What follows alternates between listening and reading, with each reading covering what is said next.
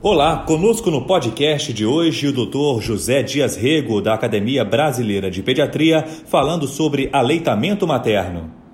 O aleitamento materno é a mais sábia estratégia natural de vínculo e afeto, proteção e nutrição para a criança, e constitui-se na mais sensível, econômica e eficaz intervenção para a redução da morte e mortalidade infantil.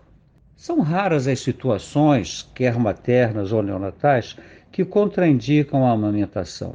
A mais comum, a contraindicação absoluta, é o HIV, que tem uma taxa de transmissão vertical de 15 a 20%. E nesses casos, não amamentar, não doar leite para banco e não amamentação cruzada.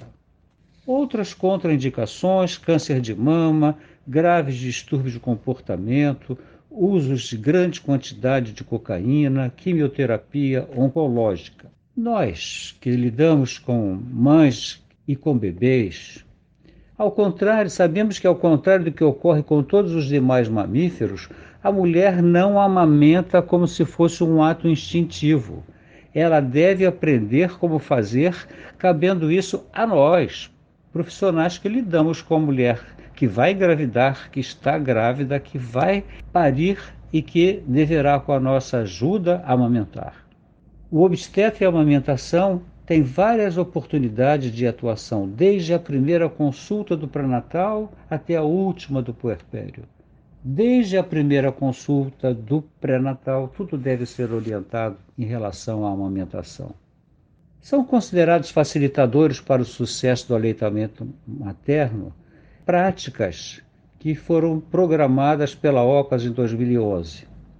Após o parto, seque imediatamente o recém-nascido. Se a criança estiver reativa, coloque-a deitada de bruços sobre o abdômen da mãe.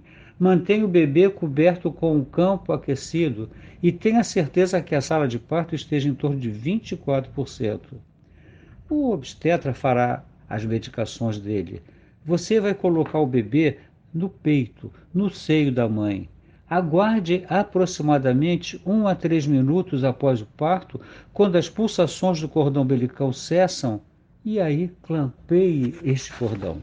Remova a placenta, massageie o útero, continue apalpando o útero a cada 15 minutos. E você, pediatra, deve protelar os procedimentos de rotina, como pesagem e banho do recém-nascido, por pelo menos uma hora, para que o recém-nascido e a mãe possam ficar em contato ininterrupto pele a pele para que comece a amamentação. Se necessário, ofereça-se para ajudar a mãe durante a primeira mamada. Se você observar um bebê mamando, você vai verificar que ele engole não só o leite, mas também o olhar, a voz e o calor da mãe. Ele é alimentado ao mesmo tempo pela boca, pelos ouvidos, pelos olhos e pela pele. Tudo isso nos leva a entender por que na Semana Mundial de Amamentação de 2019, um dos ditos são o seguinte: capacite os pais e permita a amamentação agora e para o futuro. Nessa mesma Semana Mundial da Amamentação, será divulgado que aumentar a amamentação pode prevenir 20 mil mortes maternas pode prevenir